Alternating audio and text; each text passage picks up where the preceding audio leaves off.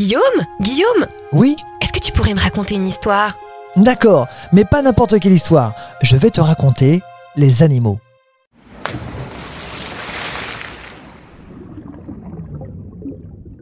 Dis-moi, je t'invite tout de suite à fermer les yeux. Imagine-toi nager et découvrir une barrière de corail. Mais le corail n'est pas un animal, si? Eh bien si, ce n'est qu'au XVIIIe siècle que les scientifiques ont compris que le corail n'était pas une plante, mais bel et bien un animal. Pour être plus précis, c'est un animal dit primitif, aussi appelé animal fossile. Il n'a qu'une seule cavité digestive, contrairement à nous qui en avons plusieurs. Cette cavité ressemble à un simple sac qui s'ouvre vers l'extérieur par un unique trou entouré d'une couronne de tentacules. Le corail possède également des cellules urticantes capables de paralyser sa proie. S'ils ont une cavité digestive, ils peuvent manger? Mais que mangent-ils? Non seulement ils peuvent manger, mais ils mangent très bien. Ce sont de véritables chasseurs, ou devrais-je dire de véritables pêcheurs, puisqu'ils se nourrissent de minuscules animaux marins appelés plancton animal ou zooplancton. Les tentacules dont je te parlais précédemment permettent de capturer et d'ingérer la nourriture. Peut-il se défendre? À son échelle, oui. Ces tentacules ne lui servent pas qu'à ingérer et attraper la nourriture, mais également à se défendre et retirer les débris présents. Il possède également des filaments permettant de mieux digérer, mais qui permettent aussi de lutter contre les coraux voisins pour garder son espace vital. Le corail s'est entiché d'une algue qui lui confère également une protection contre les agressions. Combien y a-t-il d'espèces? Il existe plus de 93 000 espèces de coraux aux formes et couleurs diversifiées.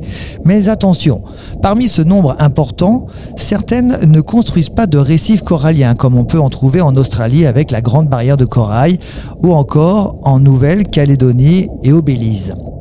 Ces types de récifs sont séparés de la côte par une mer intérieure appelée le lagon.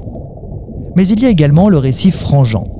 C'est un type de récif corallien construit au ras des terres émergées et qui est souvent séparé d'elles par un petit chenal peu profond. On peut en trouver notamment à la Réunion ou encore aux Antilles. Enfin, on peut observer un atoll. C'est un récif corallien de haute mer. En forme d'anneau, il encercle un lagon de taille et de profondeur variable.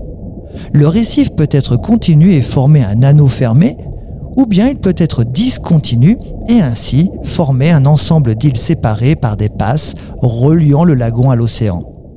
On trouve des atolls en Polynésie française et en Nouvelle-Calédonie. Pourquoi pille-t-on les récifs? C'est bien triste, mais c'est ainsi. Les coraux sont utilisés comme souvenirs de plongée ou encore matériaux pour fabriquer des bijoux. Attention, on ne s'en rend pas compte, mais les récifs sont en danger. Et il n'y a pas que les coraux qui souffrent de ce pillage, puisqu'ils sont de véritables refuges pour d'autres espèces animales et végétales. En plongée, par exemple, lorsqu'on se situe près d'un corail, il vaut mieux faire attention aux murènes qui se logent dedans. Le corail est un animal qui profite à de nombreuses espèces, qu'elles soient animales ou végétales.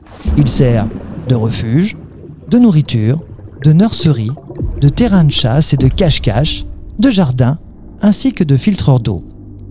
Chaque maillon de la chaîne alimentaire est important et lui en fait partie. Alors, il faut le protéger. Ce podcast vous a été proposé par Radio Pitchoun et compté par Clara Moreno et Guillaume Covini. Merci pour votre écoute. On vous dit à bientôt pour de prochaines histoires.